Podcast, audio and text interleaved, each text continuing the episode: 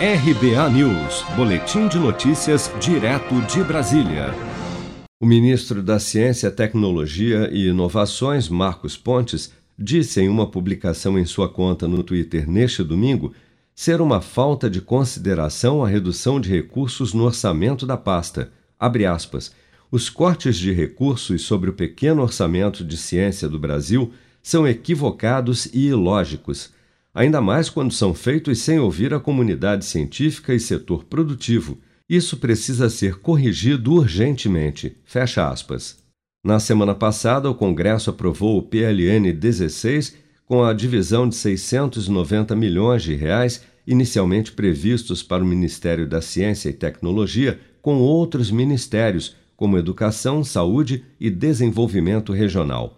A mudança representou um corte de cerca de 90% dos recursos destinados à pasta da ciência e tecnologia. A medida gerou revolta no meio científico, o que imediatamente provocou reações também no meio político. O senador Isalci Lucas, do PSDB do Distrito Federal, que é vice-presidente da Comissão Mista de Orçamento do Congresso, foi um dos que protestaram contra o remanejamento. A comunidade científica tem toda a razão, né?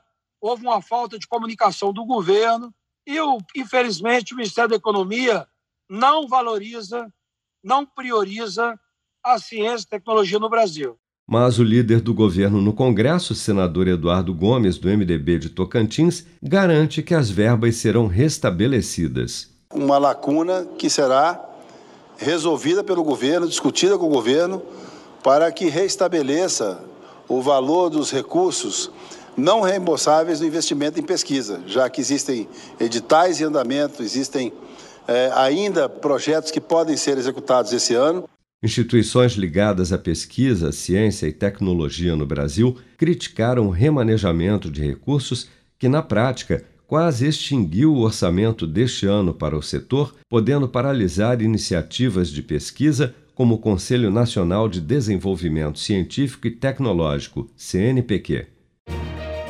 Com produção de Bárbara Couto, de Brasília, Flávio Carpes.